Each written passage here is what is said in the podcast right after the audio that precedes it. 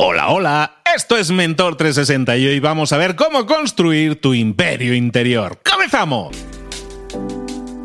Pues efectivamente, vamos a hablar hoy de cómo construir nuestro propio imperio interior. Vamos a hablar de nuevo liderazgo, de un liderazgo bambú. Vamos a estar hablando de temas, de conceptos que nos van a hacer, nos van a hacer mejor líder y al final hoy en día es una herramienta indispensable porque si queremos liderar equipos, si queremos liderar a nivel personal y a nivel profesional, tenemos que tener las herramientas clave para desarrollarlo. Y para ayudarnos, ¿qué mentor os traigo hoy? O sea, hoy os traigo un mentor. ya, se, ya se ríe por ahí de fondo, pero es que es productor, es presentador, periodista, escritor, speaker, estratega de vida y de desarrollo humano comunicador en CNN, eh, trabaja con unos jóvenes que están ahí empezando, un tal Deepak Chopra, eh, John Maxwell, Tony Robbins, se codea. Tiene cerca, va ya caminito, por lo menos yo estaba ahí sumando, me he entretenido a sumar un ratito. ¿Cuántos seguidores tiene en redes sociales? Y ya estamos ahí cerquita, cerquita de los 10 millones, si no lo estamos superando ya. Está hoy con nosotros, se viste de gala, Mentor 360, porque viene Ismael Cala. Ismael, ¿cómo estás, querido? Luis, qué buena presentación. El que se vistió de gala hoy y se puso así como que, bueno, vamos a bailar ahí junto a Luis. Una comunidad, además te felicito porque tienes una comunidad hermosa. Eh, traes luz, traes herramientas positivas, alzas conciencia en el mundo. Yo siempre digo que esta es la, la tribu a la que yo quiero pertenecer. Así que me honra estar por primera vez. Sé que es la primera de muchas de veces que vamos a estar hablando en tu espacio. Aquí estoy, a la disposición de ustedes.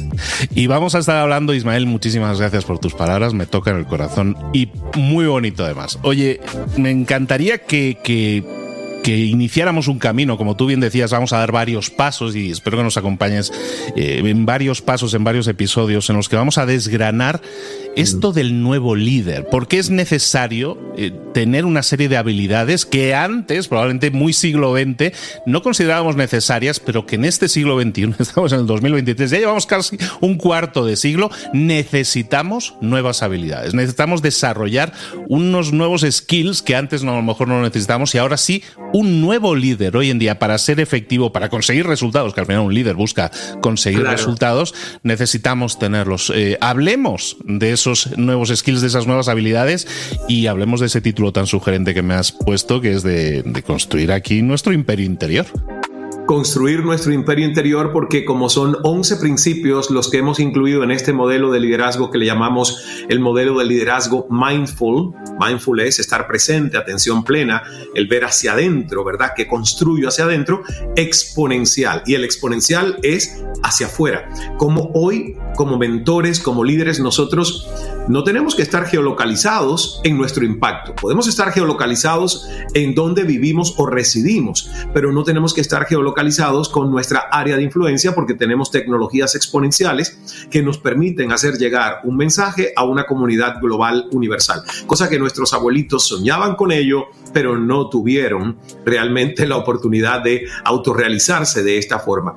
Para mí el liderazgo y la mentoría van de la mano Luis, yo creo que nosotros lo vemos, un ser humano crece cuando se ayuda, cuando se cultiva, cuando tiene claro dónde están sus fortalezas y también cuando tiene muy claro dónde está su vulnerabilidad o autoexpresión honesta para decir necesito ayuda aquí. Estos son mis puntos ciegos, ni yo mismo los estoy viendo. Ahí buscas un mentor que pueda ayudarte a crecer en esa área. Entonces, el libro se llama Fluir para no sufrir y como son 11 principios y a ti te gusta que las cosas se expliquen bien, entonces empecemos quizás hablando en este primer episodio de los primeros tres principios que son como eso, construir el imperio interior. Mira, a mí me parece que cuando yo era niño, realmente el modelo de liderazgo, por lo menos que en Cuba, yo no puedo hablar por todos los otros rincones porque crecí, viví y además fue hasta los 28 años en un único país, no pude conocer otro, y fue Cuba. Y además me tocó algo bien simpático, y ahora le digo simpático, en algún momento dije terrible, que es que yo naciera bajo una dictadura un partido ideológico único y mi piñata, que es así como llamo a la mente humana, la piñata, la llenaran de basura y de marxismo-leninismo y materialismo dialéctico y fuese un liderazgo basado más en el materialismo y la razón al estilo Descartes, pienso y luego existo. Entonces, el modelo que nosotros proponemos hoy, en un mundo donde el amor es lo que debería mover y no el temor, la mayoría de las decisiones que como líderes y mentores tomamos para nosotros y para otros, es siento, pienso y luego existo. Porque el pensar no solo es suficiente. Entonces, este modelo de liderazgo está basado en que el coeficiente intelectual, que era por muchísimo tiempo lo que más se valoraba en un líder, utilizábamos el modelo del líder como el super experto que entre más conocimientos había archivado en su cerebro, más valor tenía para la sociedad. Y fue así por siglos, hasta que cambió el mundo donde vivimos, se digitalizó la información, todo empezó a desmaterializarse y convertirse en un código binario de ceros y unos, y ya el cerebro empezó a no ser tan necesario para ser únicamente un erudito de data. Porque hoy el único erudito y el líder del mundo en conocimiento es el señor Google. Nadie le compite. Ni Luis, ni Ismael, ni nadie que lo intente le va a ganar al señor Google. Entonces, bueno, quizás Chat GPT en algún momento le gane a, Google, va por buen camino, ¿eh? va por buen camino. No va mal. Exacto. Entonces, basado en esto, en la realidad de hoy, de que nuestro cerebro y nuestro liderazgo tiene que ir más basado en el entendimiento que no es el conocimiento lo que realmente nos destaca, es la creatividad, es la inteligencia emocional, es esas habilidades que antes le llamaban habilidades blandas, que para mí es una falta de respeto, porque de blandas no tienen nada, de fluidas sí. Por ahí viene fluir para no sufrir. Entonces, si te parece, en este primer episodio hablamos de esas primeras tres habilidades o más bien principios y valores en la que el nuevo liderazgo o ese líder bambú debe anclar y echar raíces antes de intentar crecer y buscar las alturas, porque el modelo del bambú, ya que es el primer episodio, viene de biomímesis, bioempatía, como yo observando la naturaleza puedo emular, estudiar las pistas del éxito de esas leyes o principios universales y extrapolarlas al ser humano. Es lo que he hecho yo con el bambú, observar el bambú como una planta tan prodigiosa, tan venerada en el Oriente, con tantas cualidades y versatilidad de usos. Entonces es maravilloso cuando te empiezas a, ver las analogías de, wow, cómo esta cualidad del bambú la puedo yo establecer y ser un mejor líder, porque antes nos decían que el roble y la ceiba con sus troncos sólidos eran los árboles más fuertes. Yo que vivo en el Caribe o viví en el Caribe y veo huracanes, me doy cuenta que no, que un huracán te saca por por tu rigidez de tronco, pues te parten dos o te pone raíces para arriba.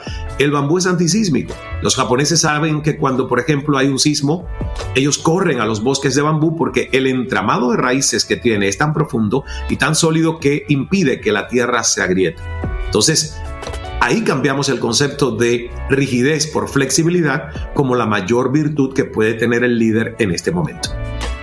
Es muy sugerente que, utilices el bambú porque hablas de, rigidez, es muy sólido en ese sentido, pero también es muy flexible, tiene unas raíces y crece muy rápido también, crece muy rápido y es, muy expansivo en ese sentido, con lo cual puede llegar muy arriba, ¿no? Entonces es muy sugerente todo esto que nos indicas. Pues hablemos un poco de cuáles son esas características del nuevo líder, de este líder bambú. La primera, ¿cuál sería? La primera de las tres que vamos a ver hoy, hoy vamos a ver integridad, vamos a ver espiritualidad, y vamos a ver fuerza serena, esas tres, integridad, espiritualidad y fuerza serena. Y por eso te decía, quizás podemos agrupar estas primeras tres dentro de esto de construir un imperio interior. ¿Qué sucede? Hay mucha gente que cree que liderar es tener gente a su cargo. Es que te designen a cargo de dar órdenes, instrucciones, transmitir visión, motivar a otros. Y ese es un aspecto de liderar que es secundario. Porque realmente la preparación del verdadero liderazgo es autogestión, autocultivo.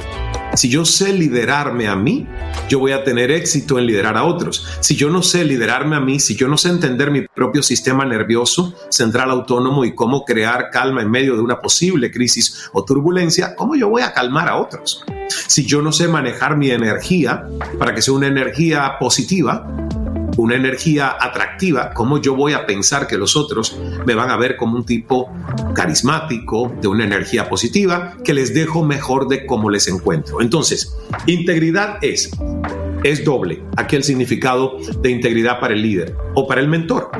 Es decir, tú no puedes pensar que eres una única cosa. Tú no eres solo tu mente, tú no eres solo tu cuerpo físico, tu cuerpo es un envase, es un vehículo que arropa tu conciencia, que es tu energía vital. Eso que en el misticismo le llaman alma y espíritu. Pero si lo llevas a la ciencia es tu energía vital.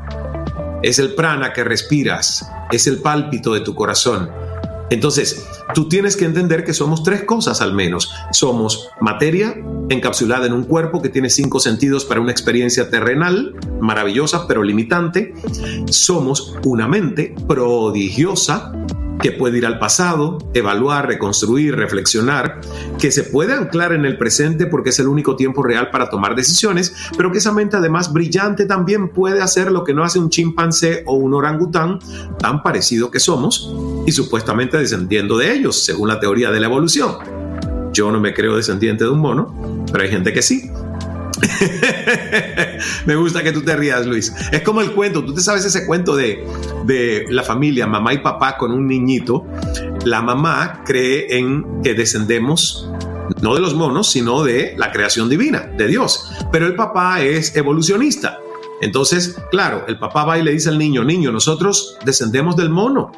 Ya Darwin lo comprobó con la teoría de la evolución. Y va el niño y le dice a la mamá, pues mamá, tú me has dicho que descendemos de Dios que Dios nos creó a nosotros, que somos criaturas sagradas y divinas. ¿Por qué mi papá se empeña en decirme que nosotros descendemos de los monos? Y la mamá le dijo, yo no te lo quería decir, hijo mío, pero tu padre tiene razón. Su familia y solo su familia viene de los monos. Entonces, es buenísimo. A mí me encantó eso, ¿no? Cuando, cuando le escuché. Integridad para un líder es saber que yo, si quiero ser exitoso en mi liderazgo de vida, que no es solo hacer dinero y hacer empresa, hay gente que no es exitosa aunque tiene una buena empresa, hay gente que es exitosa en sus carreras, pero perdió salud haciendo carrera. Para mí eso no es un éxito, ¿ves? Por eso integridad es decir, ok, tú como líder o mentor tienes que medirte no en, único, en un único aspecto, tienes, tienes que medirte en varios. Medirte, por ejemplo, en el tema de cómo está tu mente. ¿Es una mente reflexiva, alerta y serena? Entonces por ahí vas bien. ¿Cómo está tu cuerpo? ¿Tú tienes un cuerpo vital, energizado, flexible? Por ahí vamos bien. Y el tercero de los elementos tiene que ver con emociones. Y las emociones se alojan mucho en el corazón. ¿Ves cómo te sientes? No cómo piensas de ti, cómo te sientes sobre tu vida, sobre tus relaciones, sobre tu familia. Eso que se siente, que es el sentir, implica que el corazón también hay que cuidarlo como líderes que somos, porque te puedes enfermar si hay un corazón que no está limpio y sano. Además, porque científicamente ya hemos podido comprobar que hay una coherencia mente-corazón y que el corazón tiene inteligencia, alrededor de 40.000 células neuronales que se comunican con el cerebro y el espacio de la mente. ¿Qué queremos del corazón? Que sea un corazón generoso, compasivo, corazón que pueda realmente estar más limpio y llenarse de luz y amor para tú acompañar a otros en sus procesos de crecimiento como mentor y como líder de vida que eres. Y el último de estos aspectos en integridad es liviandad del ser.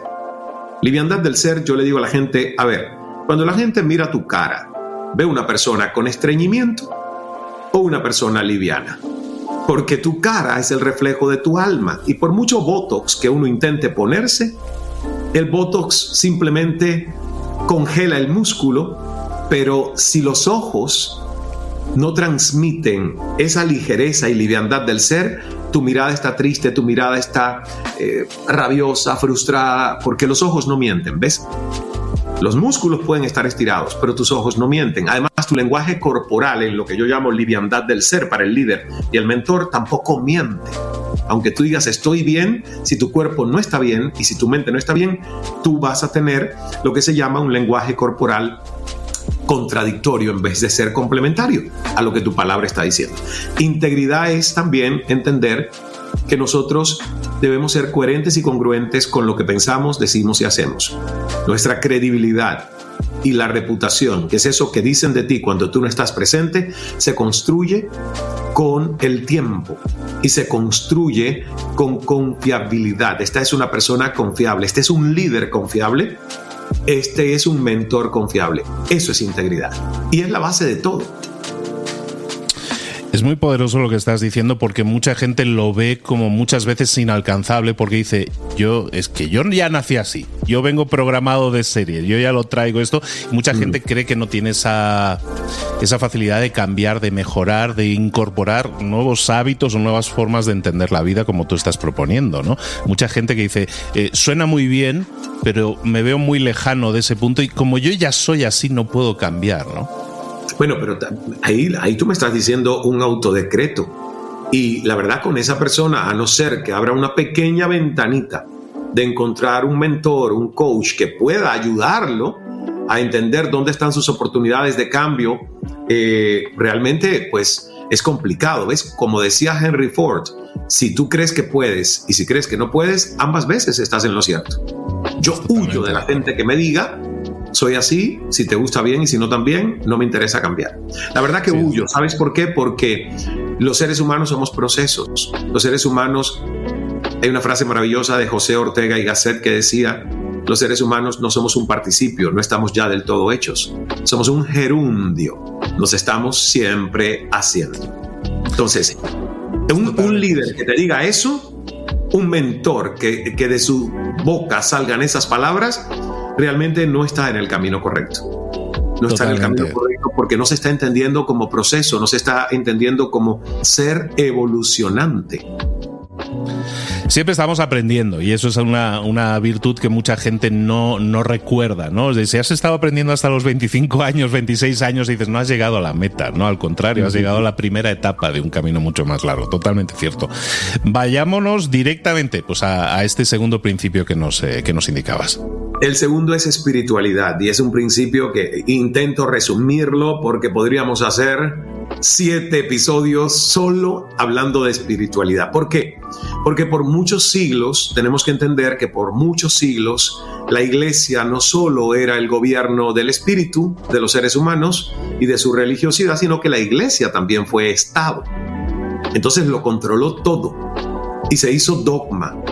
Entonces, gracias a Dios, que llegó un momento donde la iglesia dejó de controlar a la ciencia y hemos podido meternos en el terreno de estudiar del cuello hacia arriba el tema del cerebro, nuestras inteligencias pensantes superiores y cómo el cerebro incluso ahora se va descubriendo que es parte de un sistema muy organizado de inteligencias donde hasta nuestros intestinos son un cerebro y tienen un cerebro conectado a todo lo demás.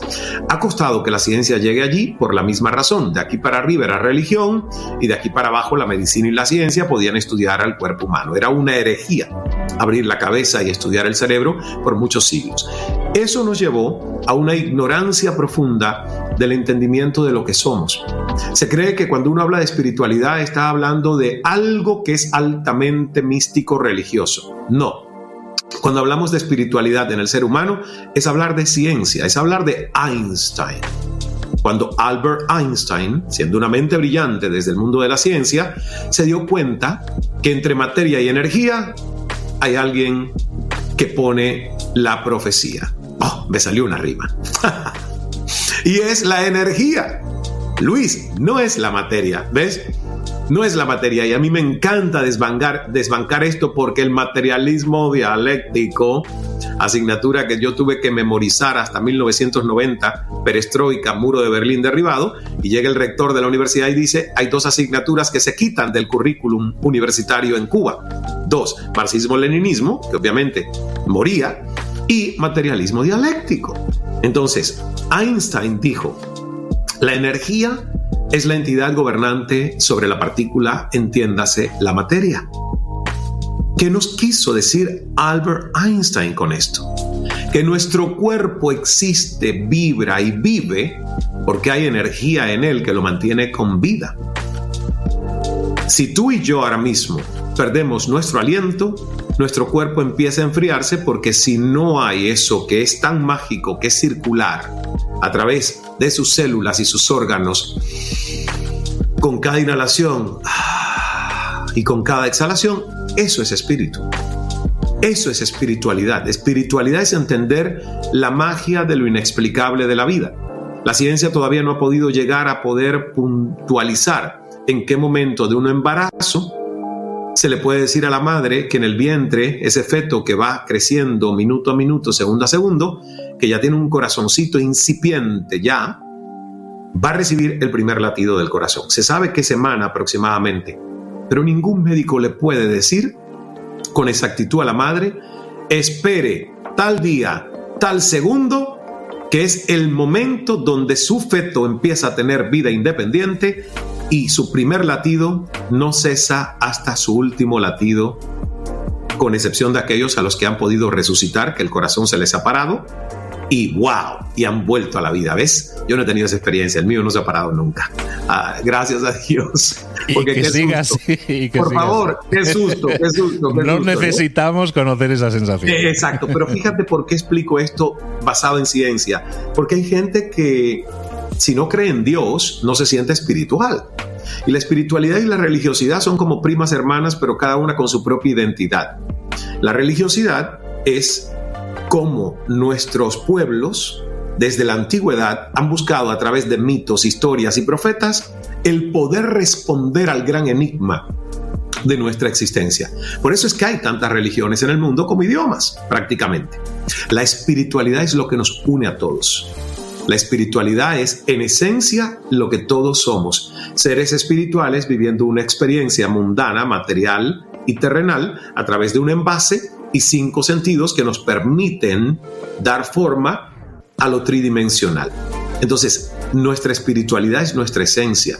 Y cuando tú entiendes esto, empiezas a vivir como líder y como mentor preocupándote más por tu energía que por tu intelecto. O sea, todo lo que te dije como previo es para llegar a esta conclusión. Hay gente que vive preocupándose más por su intelecto y vive con una mierda de energía que ni ellos mismos se la resisten. En España dirían está mal forrado. ¿Verdad? Pero no tiene que ver. Cambiaríamos exactamente. Está mal forrado. Entonces, pero no tiene que ver con estar mal forrado, tiene que ver con que no hay un cultivo de la energía. Y posiblemente si tú no amas en esencia tu espíritu, no te puedes amar en el reflejo de lo que ves ante el espejo.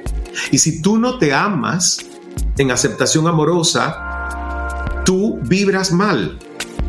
La mala vibra no es una metáfora, la mala vibra es cuando la gente tiene un campo electromagnético donde no está vibrando de las emociones positivas, que es amor, paz, alegría, neutralidad, confianza. Si tú estás vibrando abajo en culpa, vergüenza, temor, rabia y hasta deseo, porque el deseo es una hipoteca a un anhelo constante de infelicidad, entonces tú no tienes buena vibra. Eso es espíritu. Espiritualidad es sentir que yo tengo que manejar una energía que me va a hacer exitoso, próspero, abundante y que me va a relacionar bien con los demás como mentor y como líder. Por ahí va espiritualidad. Y eso me lleva a dos cuestiones. Alguien que escuche esto ahora mismo, Ismael, nos puede decir, vale, yo entiendo que hay una parte de autodetección, de autoconocimiento, de entender, vale, estoy vibrando bajo, eh, todo eso mm. me describe, a mí en este momento estoy vibrando bajo. Siguiente pregunta que se va a formular esta persona, vale, he detectado que tengo ese dolor, ¿cómo lo curo? ¿no? ¿Cómo, ¿Cómo puedo hacer ese cambio? ¿no? Cambiar el volumen y subirle a la buena música y quitar la mala.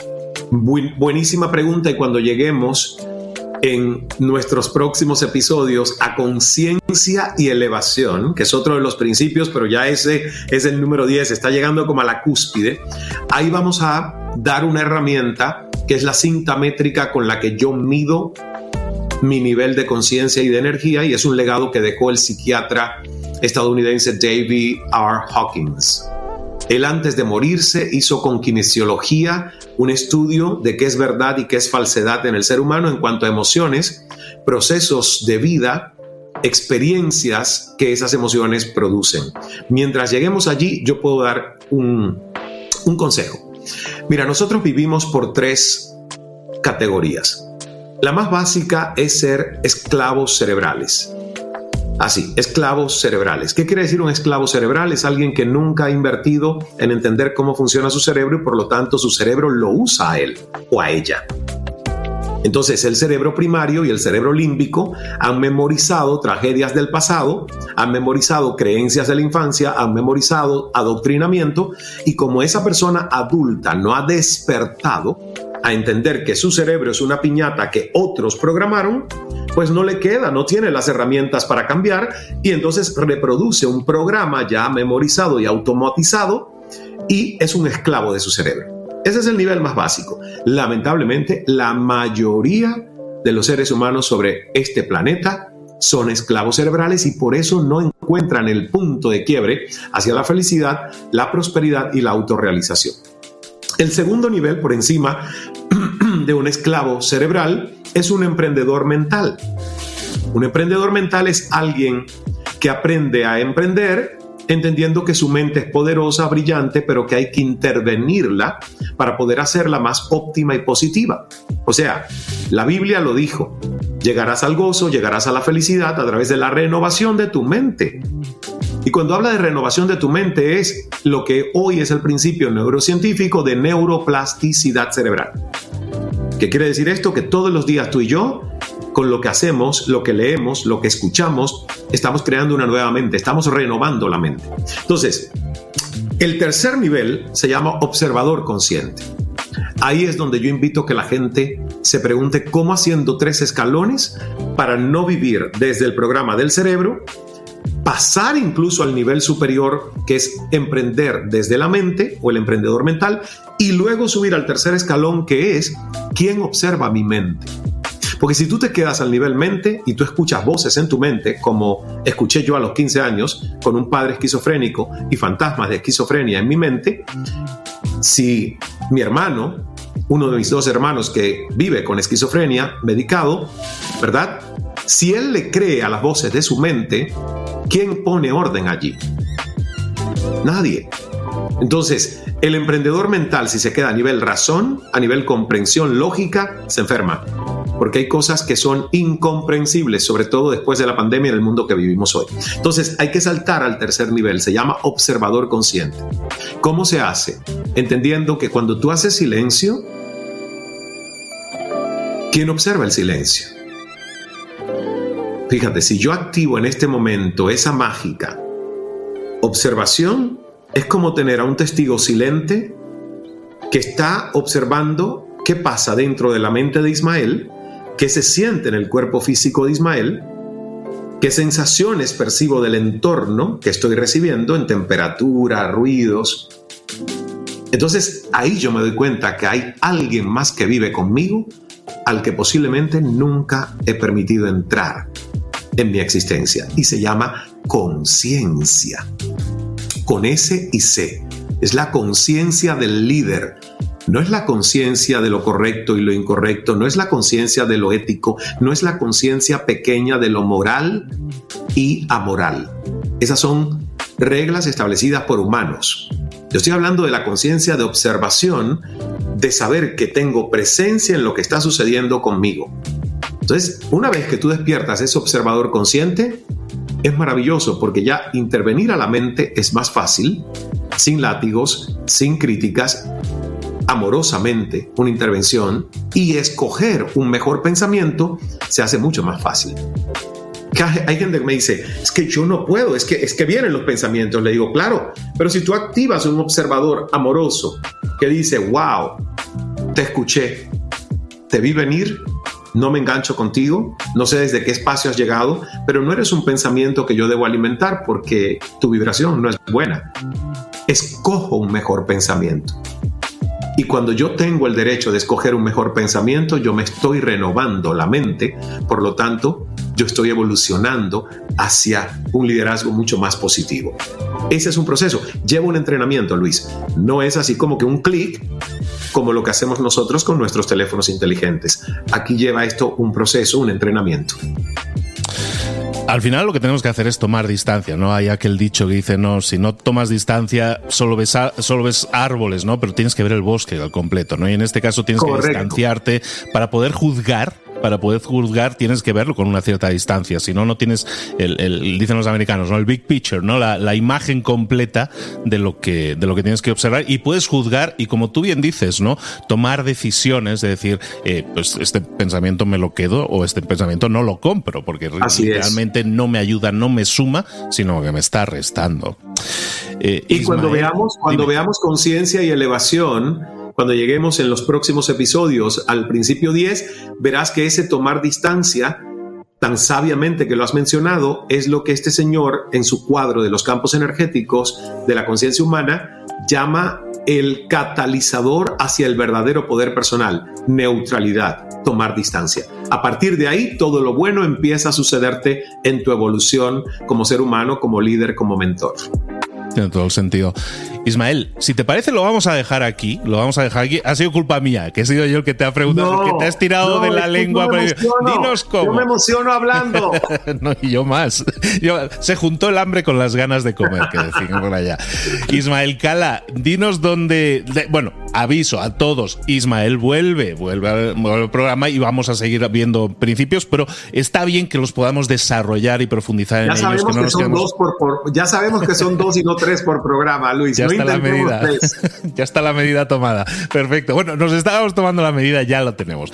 La próxima, en la próxima visita que tengamos de Ismael, seguiremos eh, viendo, profundizando en estos principios y, como veis aquí, no quedarnos en la superficie, sino profundizar y ver realmente de buscar respuestas que nos ayuden, que nos sumen, que nos permitan hacer cosas que podamos pasar a la acción sobre ellas, que podamos, eh, esa acción que nosotros podamos realizar nos genere un resultado positivo, un crecimiento en lo personal y en lo profesional. Lo vamos a dejar aquí, Ismael Cala. ¿Dónde te podemos localizar y saber más de ti? En ismaelcala.com, esa es nuestra página web, ahí tienen toda la información sobre próximos seminarios, eventos en directo, en Instagram arroba Ismael Cala, en Facebook Ismael Cala, también en YouTube si ponen Ismael Cala, eh, me van a encontrar, y en LinkedIn, bueno, yo creo que en la mayoría, solo en Twitter, solo en Twitter logré tener ese cortito que es arroba cala. Entonces en Twitter pues es arroba cala, pero en el resto de las redes es Ismael Cala y agradecer la oportunidad Luis de conversar con toda esta gente maravillosa que te sigue, que te acompaña en, en este hermoso proyecto.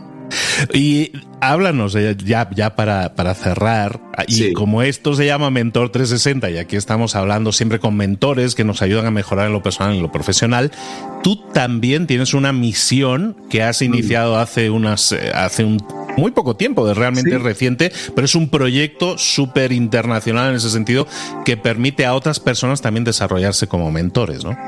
Así es. Y la verdad que te voy a proponer que pronto puedas conocer y entrevistar a mi socio, Edgar Ospina Ospina, un empresario emprendedor académico muy, muy, muy sabio. Ya él venía trabajando con esto de la mentoría. De hecho, cuando la pandemia surgió, él se dio cuenta que la mentoría iba a poder destrabar a tanta gente que quedó en negación por todo lo que le estaba pasando y que no, por parálisis, por análisis, no salía adelante. Entonces él hizo un programa en ese momento para Colombia, es colombiano, que se llamó La Otra Vacuna, ¿ves? Porque se hablaba mucho de ponerse la vacuna contra el COVID, pero él dijo, ¿y quién pone la vacuna aquí? contra la desesperanza, contra la inmovilidad que en mucha gente está dejando esto. Y a mí me resultó maravilloso. Nos sentamos a conversar, siempre quisimos hacer algo juntos, me dice Ismael, este es el momento, ya tú lo estás haciendo, yo lo estoy haciendo por mi parte a nivel Colombia y Perú, tú lo estás haciendo con toda Latinoamérica y bueno, algunas veces el mundo.